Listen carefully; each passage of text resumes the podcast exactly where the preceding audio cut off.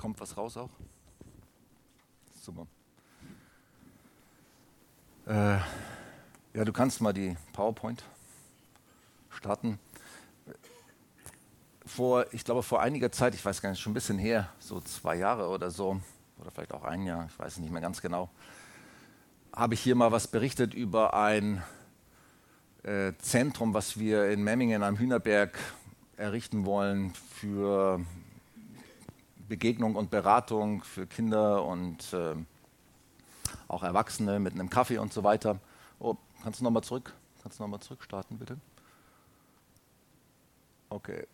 Und äh, nochmal ganz am Anfang. Super. Ähm, ich bin ja ein, ein Visionär, der, der Dinge sieht, die noch nicht existieren. Ähm, manchmal sehe ich sehr weit in die Zukunft und äh, manche Leute können mir auch nicht so richtig folgen mit dem, was ich da so auf meinem Herzen trage. Ähm, ich weiß auch, viele sind sehr skeptisch, wenn sie jetzt an Hühnerberg gehen und die alte Metzgerei anschauen. Die ist nämlich gerade total komplett entkernt. Wenn du da reingehst unten, äh, dann siehst du von unten bis zum Dachstuhl hoch, weil alles ist rausgerissen, sämtliche Wände und Decken und äh, ist nichts mehr da an Kabeln oder Leitungen und äh, ja, da kann man sich manchmal gar nicht vorstellen, was mal daraus werden soll. Und ich zeige euch jetzt mal mit Ton bitte, wenn es geht. Ähm, etwas, was die, unsere Architekten versucht haben zu realisieren, wie das mal aussehen soll. Das neue Begegnungs- und Beratungszentrum in der Gutlichstraße 10 am Nünerberg in Memmingen vom Verein Notausgang.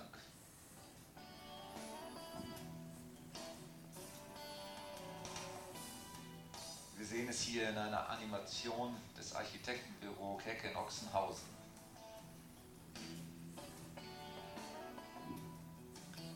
Das Gebäude, die alte Metzgerei Finkele Fuchs, wurde 2018 erworben und das Wohnhaus auf der linken Seite hier zu sehen wurde bereits 2021 fertiggestellt und ist bereits bewohnt.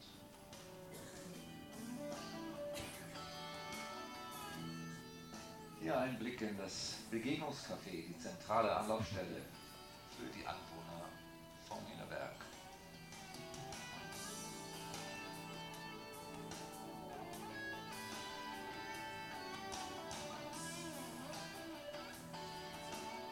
Die Küche soll sowohl für das Kaffee als auch für das gemeinsame Mittagessen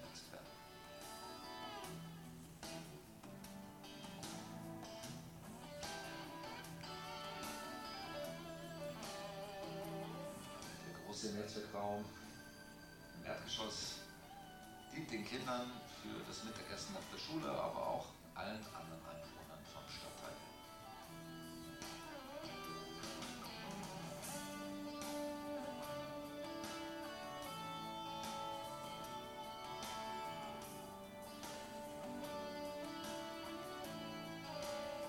Im Obergeschoss des Gebäudes befinden sich die Räume für den Hort.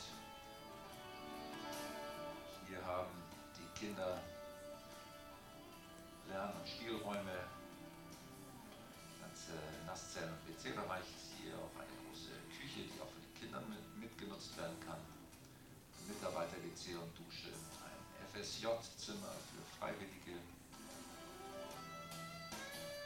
ein kleiner Lern- und Spielraum im Nordosten des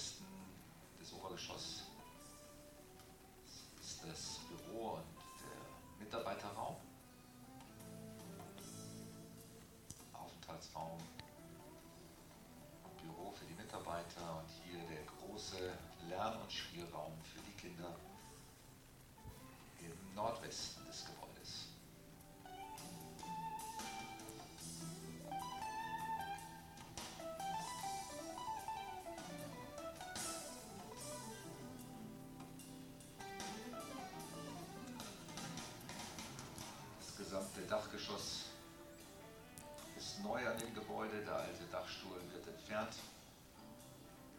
Und dieses über 200 Quadratmeter große Dachgeschoss neu aufgesetzt. Der Blick auf das Fluchttreppenhaus. Und etwas ganz Besonderes ist der große Bewegungsraum, wo die Kinder toben und spielen können, sich bewegen können, klettern können. Vielleicht nochmal ein Fußballspiel oder Hockeyspiel kann hier stattfinden. Weitere kleine Küche. Und zwei weitere Räume, die über dem Wohnhaus liegen. Die Räume sind etwas höher, weil die Räume etwas tiefer liegen. Eine Kletterwand ist hier vorgesehen in diesem Netzwerkraum. Und es gibt ein Musikzimmer. Musik ist so wichtig für Kinder.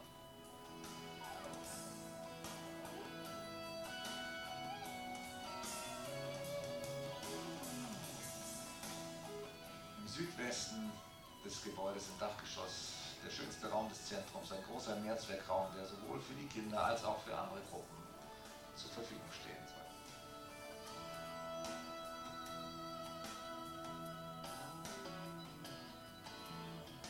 Eine große Dachterrasse ist hier angeschlossen. Noch einmal der Blick auf das neue und Beratungszentrum in der Kundlichstraße 10 am Hühner.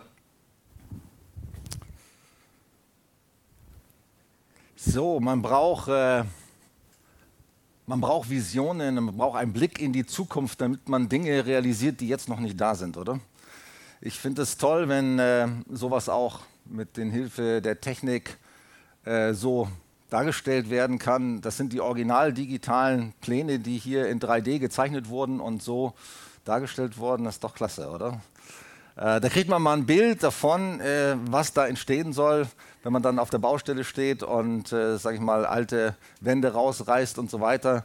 Dann kriegt man Lust auf das, was mal kommen wird.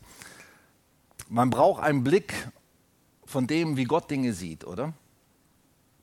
Und wir brauchen einen Blick von der Zukunft, wie Gott sie sieht. Ein Blick für das, wie Gott unsere Zukunft sieht, wie er meine Zukunft sieht, deine Zukunft sieht, wie die, Zukunft unserer Kirche sieht. Er ist ein Gott, der, der, sieht uns, aber er sieht uns nicht nur jetzt im jetzigen Zustand, und, sondern er sieht auch schon voraus. Er sieht schon das, was kommen wird. Und er macht uns Mut mit dem, wo er und wie er uns führen möchte. Und er gibt uns einen Blick für Dinge, die uns manchmal unmöglich erscheinen. Also wenn ihr mal in die Bibel schaut, ähm, dann werdet ihr das an allen Stellen entdecken, äh, dass Menschen oft keinen Blick dafür hatten, welche Zukunft Gott für sie hatte. Ich denke nur mal an die Kundschafter, die das verheißene Land einnehmen sollten. Zwölf Kundschafter wurden ausgeschickt, zwei haben gesagt, ja, super, das ist ein tolles Land, das nehmen wir ein, das ist für uns. Und zehn haben gesagt, no chance, das schaffen wir nie. Das Land ist von Riesen bewohnt, das kriegen wir unmöglich hin. Kennt ihr sicherlich auch solche Gedanken. Ne? Die, da stehen wir manchmal vor Hindernissen, vor Herausforderungen und denken, wie sollen wir das hinkriegen? Wie sollen wir das schaffen? Aber mit Gott sind alle Dinge möglich, oder? Amen. Und Gott gibt uns Blick für, für die Dinge, wie er sie sieht. Du bist der Gott, der mich sieht. Das ist die Losung für das kommende, also die Jahreslosung der Herrnhuter Brüdergemeinden für das kommende Jahr. Die geben ja immer das Losungsheft heraus und ziehen auch immer eine Jahreslosung. Und äh, das ist ein sehr schöne, eine sehr schöne Losung, die über dem nächsten Jahr steht. Das sind meistens sehr schöne, sehr tolle äh, Verse, die daraus gesucht werden, die wie so ein Motto über einem Jahr stehen können. Du bist der Gott, der mich sieht. Einer der vielen Titel, die Gott hat. Gott hat viele Namen und viele Titel, aber das ist einer seiner Namen und einer seiner Titel. Er ist der Gott, der mich sieht und der dich sieht. Das ist doch wunderbar. Vielleicht denken nicht alle jetzt sofort spontan, das ist wunderbar, weil manche denken vielleicht, er sieht eher die schlechten Dinge und äh, das kommt ja immer dann auch darauf an, was für ein Gottesbild hat man, ob man das als wunderbar empfindet, dass man sagt, Gott sieht mich. Ne? Mancher äh, empfindet vielleicht, oh Gott, du solltest lieber weggucken, oder? äh, wenn er an sein Leben denkt. Aber es ist schon sehr, sehr ermutigend gemeint. Und wenn wir die Geschichte, äh, wenn wir in die Geschichte reinschauen, aus dem 1. Mose 16, dann ist es ja auch ein sehr ermutigender Text. Wir kommen da gleich nochmal dazu. Also ich möchte über drei Punkte sprechen. Gott sieht meine Not, Gott gibt Perspektive und wie sehe ich mich und wie sieht Gott mich. Ich wurde auch ein, an eine Stelle erinnert aus dem Johannesevangelium, die seht ihr hier links. Da spricht äh, der Philippus äh, zu Nathanael, sein Freund, ähm, wir haben den gefunden, von dem die Propheten sprechen. Es ist Jesus, der Sohn Josefs aus Nazareth. Aber Nathanael ist sehr kritisch. Er sagt, kann denn etwas aus Nazareth etwas Gutes kommen? Bei Jesus angekommen, fragt er ihn, woher kennst du mich? Und Jesus antwortet, antwortete, bevor Philippus dich rief, sah ich dich unter dem Feigenbaum. Und daraufhin antwortet der Nathanael, du bist wirklich und wahrhaftig Gottes Sohn und der Messias. Warum sagt er das? Warum reagiert dann Nathanael, das habe ich jetzt hier nicht aufgeschrieben, aber das könnt ihr nachlesen, warum reagiert Nathanael so perplex, als Jesus ihm sagt, ich habe dich gesehen, als du unter dem Feigenbaum saßt. Das könnte man sich jetzt ausmalen. Ich finde, in der Geschichte, in der Verfilmung The Chosen, ähm, wo jetzt gerade die dritte Staffel ähm, rausgekommen ist. Zwei Staffeln sind ja schon fertig. Da wird diese Geschichte auch erzählt. Ich weiß nicht, ob jemand von euch die Geschichte schon gesehen hat über Nathanael. Seid ihr keine The Chosen-Fans, oder? Sehr zu empfehlen. Das ist, finde ich, eine der besten äh, Verfilmungen über das Leben von Jesus, die es gibt. Also ist ja noch nicht fertig, ist ja erst am Anfang, aber zwei Staffeln existieren schon. Und da wird auch diese Geschichte von Nathanael so ein bisschen ausgeschmückt. Und Nathanael so beschreibt es eben, so hat sich der Autor von The Chosen halt vorstellen können, wie es gewesen sein könnte. Der Nathanael war am Boden zerstört und saß unter einem Feigenbaum und sein Leben war am Ende. Und unter diesem Feigenbaum betet er zu Gott, wenn du mich siehst und wenn du mich kennst, dann siehst du doch auch all das, was ich hier durchmache. Und später trifft er dann Jesus und Jesus sagt ihm, ich habe dich gesehen, als du unter dem Feigenbaum warst und gesessen hast. Also da muss schon etwas für den Nathanael ein besonderer Moment gewesen sein unter dem Feigenbaum, ne, wo er gebetet hat und wo er Gott gefragt hat. Vielleicht war er wirklich in einer aussichtslosen Situation oder hatte eine ganz schwere Not, die ihn beschäftigt hat. Und Jesus sagt zu ihm, ich habe dich gesehen, als du unter dem Feigenbaum warst. Das ist doch schön. Jesus sieht uns und er sieht uns äh, ganz besonders auch in unseren tiefsten Nöten oder an den, an den Tiefpunkten unseres Lebens. Wenn man so menschlich betrachtet, wann wird denn ein Mensch, eine Person wahrgenommen und gesehen in der Welt? Wann werden Menschen besonders gesehen? Wenn sie reich sind, wenn sie Macht haben, wenn sie was Besonderes leisten, dann werden sie gesehen, dann werden sie wahrgenommen, dann kommen sie ins Fernsehen, dann sind sie auf den Titelblättern der Magazine. Wie anders ist Gott? Er sieht uns dann, er sieht uns an, er nimmt uns wahr, wenn wir an den Tiefpunkten sind unseres Lebens. Wenn vielleicht keiner mehr was von uns wissen will. Wenn alle Freunde uns verlassen haben weil wir versagt haben vielleicht, weil wir nichts mehr darstellen, weil wir nichts mehr vorweisen können. Wer sieht uns dann? Unser Vater im Himmel, der uns liebt. Und der weiß ganz genau, am meisten, am stärksten brauchen wir ihn an den Tiefpunkten unseres Lebens. Wenn wir nicht mehr weiter wissen, wenn wir selber keine Perspektive mehr haben, wenn wir die Hoffnung verloren haben, wenn wir versagt haben, wenn wir schuldig geworden sind, dann mögen andere Menschen uns nicht mehr ansehen wollen und nichts mehr mit uns zu tun haben wollen. Aber wer sieht uns in dieser Situation? Gott sieht uns. Und das macht uns die Bibel von Anfang bis zum Ende klar. Gott sieht uns in unserer Not, in unserer Schuld, in unserem Versagen und er erbarmt sich über uns. Das fängt schon bei Adam und Eva an. Er macht ihnen Fälle. Er kümmert sich um sie, versorgt sie.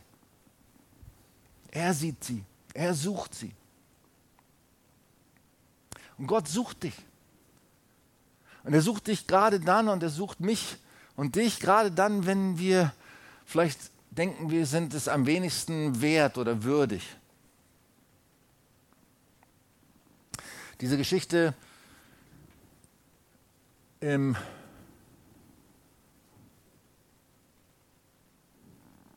äh, Kann ich das jetzt hier weiterklicken oder nicht? Doch, ne? Irgendwie hängt es jetzt hier gerade. Kannst du es weiterklicken auf die nächste Folie? Ah ja.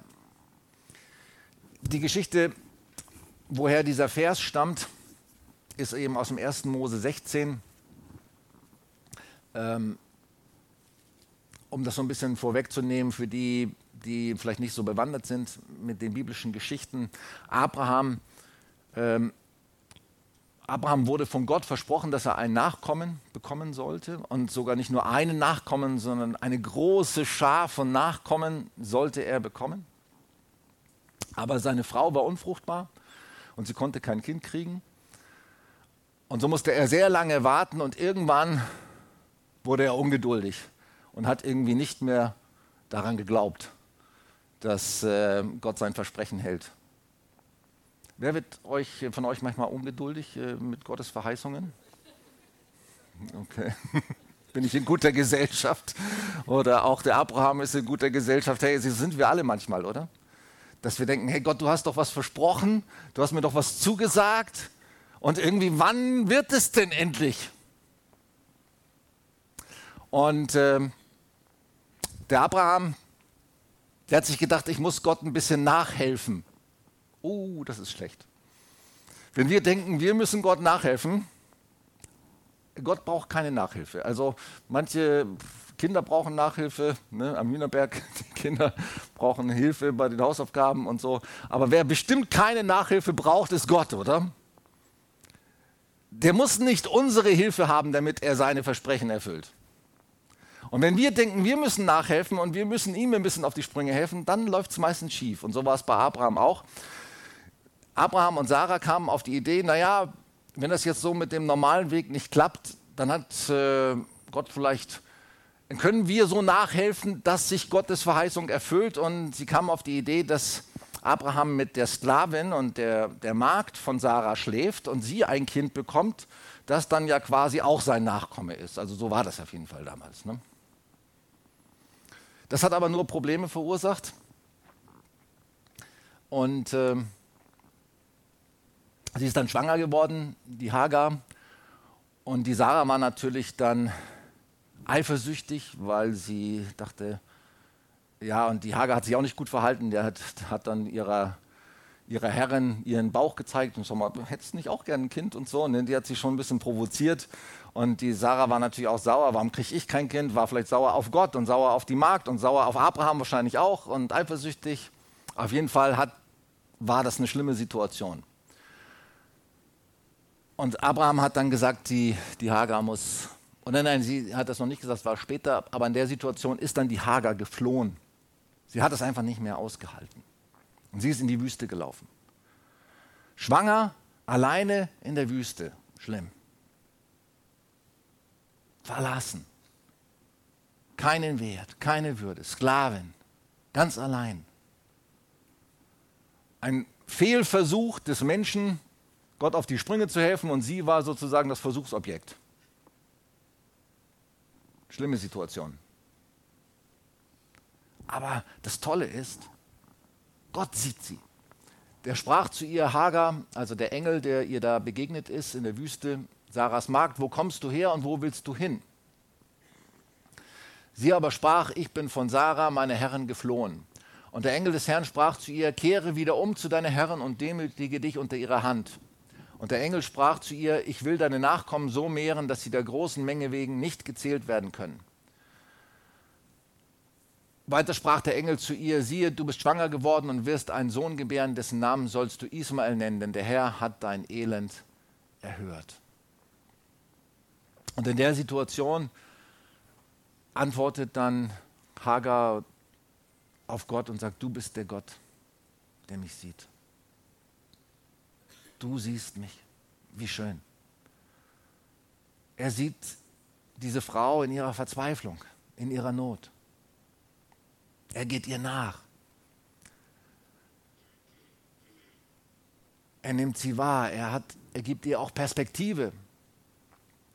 Er sagt, auch wenn es ein Fehler war, sie ist ja selber gar nicht schuld gewesen, sondern es war ja der Plan von, von Abraham und Sarah. Sie, sie ist unschuldig quasi in diese Situation geraten. Und Gott erbarmt sich über sie. Und Gott erbarmt sich über Menschen, die unverschuldet in Not geraten und auch über Menschen, die verschuldet, selbstverschuldet in Not geraten. Gott erbarmt sich über uns, wenn wir ihn suchen, wenn wir auf seine Stimme hören. Dann spüren wir und erleben wir auch sein Erbarmen mit uns. Und er hilft uns, wieder auf die Spur zu kommen. Und wie hilft er hier, Hagar wieder auf die Spur zu kommen? Wie gibt er ihr neue Perspektive? Erstmal interessiert sich Gott für sie und sagt, wo kommst du her, wo willst du hin? Hey, Gott interessiert sich. Er will uns nicht nur Vorschriften machen, jetzt mach dies, mach das, tu dies, tu jenes oder warum hast du das nicht getan? So denken ja manchmal Leute über Gott, oder? Dass Gott nur Vorschriften macht oder anklagt. Aber hier sehen wir etwas anderes. Gott interessiert sich für die Frau. Er fragt sie, hey, wo kommst du her, wo willst du hin? Was ist deine Vergangenheit? Was ist deine, sind deine Pläne für die Zukunft? Er interessiert sich für die Frau. Gott interessiert sich für dich. Er sieht dich und er interessiert sich für dich. Er nimmt dich wahr. Er will von dir wissen, obwohl er dich kennt. Ich meine, Gott kennt ja alles über uns. Und trotzdem möchte er mit uns in Beziehung kommen. Er möchte mit uns in Kontakt kommen. Er will von uns hören, aus unserem Mund, wie es uns geht, was wir erlebt haben, unsere Pläne hören. Gott will mit uns kommunizieren. Ist das nicht toll? Und dann gibt er ihr auch eine neue Perspektive. Und manchmal und oft ist es so in unserem Leben, das sehen wir dann auch in, in den Evangelien, wir müssen umkehren von falschen Wegen. Weglaufen ist meistens nicht die, Weglaufen vor Problemen ist meistens nicht die richtige ähm, Antwort oder die, die richtige Wahl. Wir müssen uns den Problemen stellen und versuchen, sie zu lösen. Ich denke an meinen Lieblingspropheten Jona. Er ist deswegen mein Lieblingsprophet, weil er eben auch so menschlich ist. Ne? Erstmal, ist er, erstmal ist er weggelaufen. Ne? vor Gott und vor seinem Auftrag. Aber Gott ist ihm nachgegangen. Er hat nicht locker gelassen. Er hat ihm eine neue Chance gegeben. Er hat ihm eine zweite Chance gegeben. Aber erstmal musste er umkehren. Und Sarah, äh, Hagar musste auch umkehren. Und äh, Gott spricht zu ihr, kehr um, um zu deiner Herrin und demütige dich unter ihre Hand. Das es war für sie bestimmt ein schwerer Schritt. Manchmal sind Schritte der Umkehr nicht leicht zum Beispiel hinzugehen zu Menschen und äh, uns zu entschuldigen und zu sagen, das tut mir leid. Weil meistens denken wir, der andere ist doch schuld, oder? Der muss sich mal zuerst entschuldigen. Die Sarah hat sich wahrscheinlich auch nicht richtig verhalten gegenüber der Hagar. Aber Gott sagt zu Hagar, geh hin, entschuldige, ich gehe deinen Schritt. Kehr um. Mach das, was was du tun musst, um dein Leben wieder in Ordnung zu bringen. Und dann werde ich dir helfen. Und ich gebe dir Perspektive. Und sie hat vielleicht gedacht, was, was habe ich da für ein Kind? Und dieses Kind gehört sowieso nicht mir, das wird nachher der Sarah gehören, weil ich bin ja nur benutzt worden. Aber Gott sagt ihr, ich will deine Nachkommen so mehren, dass sie der großen Menge wegen nicht gezählt werden können. Du wirst einen Sohn gebären. Und du sollst ihn Ismael nennen, denn der Herr hat dein Elend erhört. Wie wunderbar.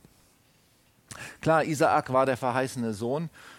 Da könnte man jetzt viel drüber sagen, über den Sohn der Verheißung und über Ismael und Isaak. Das wird dann auch als Bild genommen im Neuen Testament, zum Beispiel im Galaterbrief wird das mal verglichen. Ähm, vom Ismael stammen die ganzen arabischen Völker ab. Aber man sieht auch, Gott hat auch einen Plan, auch mit diesen Völkern, nicht nur mit dem Volk Israel. Und Missionsgesellschaften, auch die, die in Israel tätig sind oder im Nahen Osten, die sehen immer nicht nur den Plan Gottes, den er mit dem Volk Israel hat, sie sehen auch den Plan Gottes, den er mit den arabischen Völkern hat. Weil Gott hat auch das Elend von Hagar gesehen, hat gesagt, du wirst groß viele Nachkommen haben. Und Gott liebt die Araber genauso wie die Juden, oder? Oder liebt er die, die Juden mehr? Oder liebt er die Deutschen mehr als die Kubaner? Nein, oder? Gott liebt alle Völker gleich. Er liebt alle Menschen gleich. Und er wendet sich jedem Menschen in seiner Liebe zu. Das ist wunderbar. Und er gibt uns Perspektive, deswegen habe ich dieses Bild gewählt mit diesen offenen Türen. Gott gibt uns Perspektive für unsere Zukunft. Wenn wir uns in unserer Not an ihn wenden und ihn suchen, dann gibt er uns Perspektive und Zukunft. Wie sehen wir uns und wie sieht Gott uns? Wir sehen uns, gerade wenn wir an so Momente kommen, wo wir versagt haben, wo wir in Not sind, dann sehen wir uns selber als beschmutzt, als schwach, als minderwertig, als unwürdig, ohne Zukunft. Ich habe so ein paar an so ein paar Stellen in der Bibel gedacht, zum Beispiel Jesaja, als er von Gott berufen wird, da sagt er: äh, Ich bin ein Mann von unreinen Lippen und Gott legt dann glühende Kohlen auf seine Lippen und er schenkt ihnen eine Berufung. Manchmal denken wir, wenn wir Gott begegnen, wir sind unwürdig, wir sind äh, nicht in der Lage, seinen Auftrag zu erfüllen. Sind wir ja auch nicht menschlich gesehen. Ne? Ähm, oder Gideon, als Gott ihn beruft, sagt er, du starker Held zu ihm. Der hat sich nicht angesprochen gefühlt. Der gedachte, was sagt er da zu mir? Das bin doch nicht ich. Ich bin doch ein Loser. Ich habe mich doch versteckt. Oder Petrus Berufung. Als Jesus ihn beruft, sagt er zu ihm, sagt Petrus als Antwort, geh, geh weg von mir, denn ich bin ein sündiger Mensch. Aber Jesus sagt zu ihm, ich werde aus dir einen Menschenfischer machen. Und später auch, nachdem Petrus Jesus äh, verraten hatte, stellt er ihn seine Berufung sehr liebevoll wieder her, ohne ihn anzuklagen. Gott sieht uns in Jesus gereinigt, wiederhergestellt, berufen und mit Hoffnung. Jeden von uns. Egal, was wir an Vergangenheit mitgebracht haben.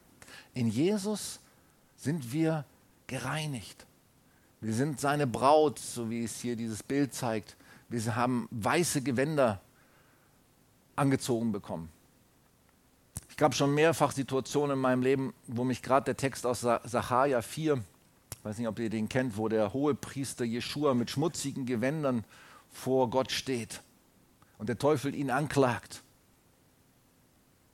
Und Gott dann sagt, oder einer der Engel sagt, ich glaube, einer der Erzengel sagt, äh, der Herr schelte dich, Satan kommt, bringt weiße Gewänder her für den Jeschua, für den Hohepriester und zieht ihm neue, reine, weiße Gewänder an. Und wenn ich mich so unrein gefühlt habe und unwert gefühlt habe in meinem Dienst für Gott, dann hat mich das schon so oft ermutigt und angesprochen. Ja, Gott, in Jesus bin ich gereinigt, gerecht. Habe neue, weiße Gewänder bekommen. Und das darf man immer wieder neu für sich in Anspruch nehmen.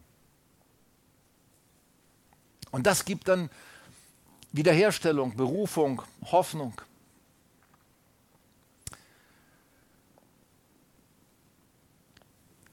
Ich möchte noch mit einem kleinen Video abschließen. Das habe ich äh, gestern gedreht. Ist jetzt nicht so lang wie das erste, nur so zwei Minuten etwa. Ich habe gestern einen Spaziergang gemacht bei dem herrlichen Sonnenschein im Schnee und habe ein paar Fotos gemacht und dann ein, ein Lied darunter gelegt, das heißt, es äh, ist auch ein Adventslied. Da geht es darum, dass Jesus kam so leicht und, und rein wie der Schnee ähm, in unser Leben. Winter Snow heißt das Lied, das dahinter liegt. Und ich musste, als ich so diesen Spaziergang gemacht habe und diesen weißen Schnee gesehen habe, diese Reinheit, da musste ich an verschiedene Dinge denken. Zum einen Psalm 51, wo David betet, Herr, wasche mich rein, dass ich weißer werde als Schnee. Und wenn man dann so, so eine Schneelandschaft sieht und, und wie das rein und weiß und sauber aussieht, ne, dann musste ich denken, so wäscht Gott mich durch sein Blut, meine Seele rein von allem Schmutz. Macht mich weißer noch als Schnee. Und wenn man dann sieht, wie die Sonne auf den Schnee scheint und wie das glitzert und eine Reflexion auslöst, das ist der Wahnsinn. Es ist so hell gewesen, obwohl es ja einer der dunkelsten Tage jetzt, sind die kürzesten Tage jetzt, äh, wo die Sonne am tiefsten steht. Und trotzdem war es sowas von hell, weil dieser Schnee so reflektiert hat. Und dann habe ich mir gedacht, so sollen auch wir sein als Menschen. Gott will uns erstmal reinigen, weiß machen. Und dann sollen wir scheinen und das Licht Gottes abstrahlen in, in diese Welt, oder? Und vielleicht ist es so ein bisschen meditativ für euch, das mit aufzunehmen. Noch so sieht Gott uns in, in seinem Blick. Durch das Blut Jesu sieht er uns gereinigt und weiß wie Schnee. Wir sind es tatsächlich. Denk nicht mehr unwürdig an dich. Und wenn du an deine Schuld denkst, an dein Versagen denkst, an deine Vergangenheit denkst, dann nimm das Blut Jesu in Anspruch, das dich reinigt von aller Schuld und dich weißer macht als Schnee. Und dann wirst du so strahlen, wie der Schnee das jetzt in diesem kleinen Video tut. Es ist Volkratshofen, ein sehr schöner Ort, wo, da wohne ich.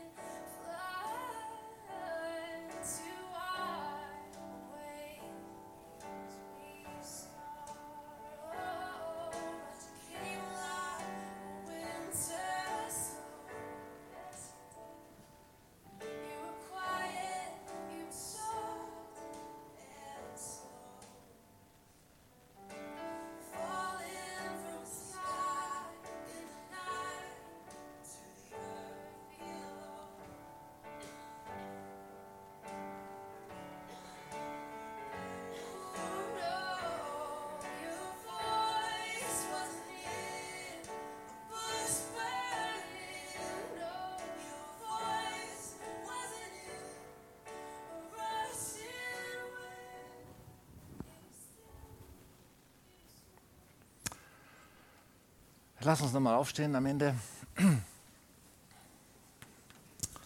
Halleluja. Danke, Herr, dass du uns siehst, dass du mich siehst, dass du jeden von uns siehst. Unsere Vergangenheit. Du siehst das, wo wir weggelaufen sind, wo wir versagt haben, wo wir vielleicht menschlich nachhelfen wollten und ungeduldig wurden wo wir das Opfer wurden von der Willkür und den Fehlern von anderen oder auch äh, selber Konsequenzen tragen mussten von unseren eigenen Fehlentscheidungen. Du siehst das alles. Und du siehst mit Erbarmen auf unser Leben. Und du kommst, wie es in diesem Lied hieß, wie, wie ein Winter Snow, wie, die, mit dieser weißen, reinigenden Kraft in unser Leben. Du machst uns weißer noch als Schnee. Du schenkst uns neue Chancen, neue Perspektiven. Dass wir mit deinen Augen sehen können, dass wir uns selber mit deinen Augen sehen können, dass wir unsere Zukunft mit deinen Augen sehen können, deine, mit deinen Möglichkeiten.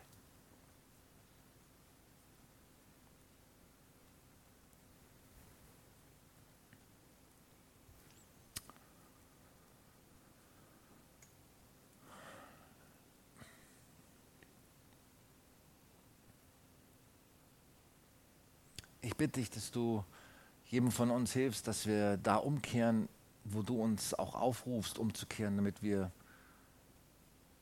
ja durch diese offenen Türen gehen, die wir gesehen haben, auch in, in der PowerPoint eben. Du gibst uns offene Türen, aber manchmal müssen wir erst umkehren von falschen Wegen. Und du hilfst uns dabei zu erkennen, wo du redest da zu uns, du sprichst zu uns. Wenn wir dich suchen, dann machst uns das klar, wo haben wir uns verlaufen? Wo müssen wir Menschen vielleicht um Vergebung bitten? Wo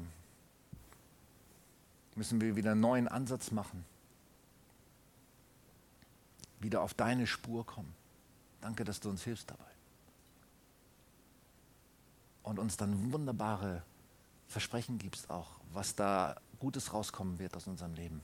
Du hast so einen guten Plan.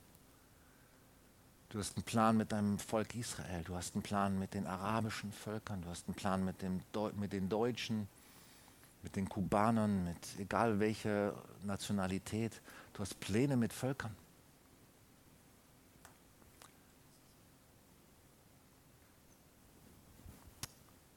Halleluja.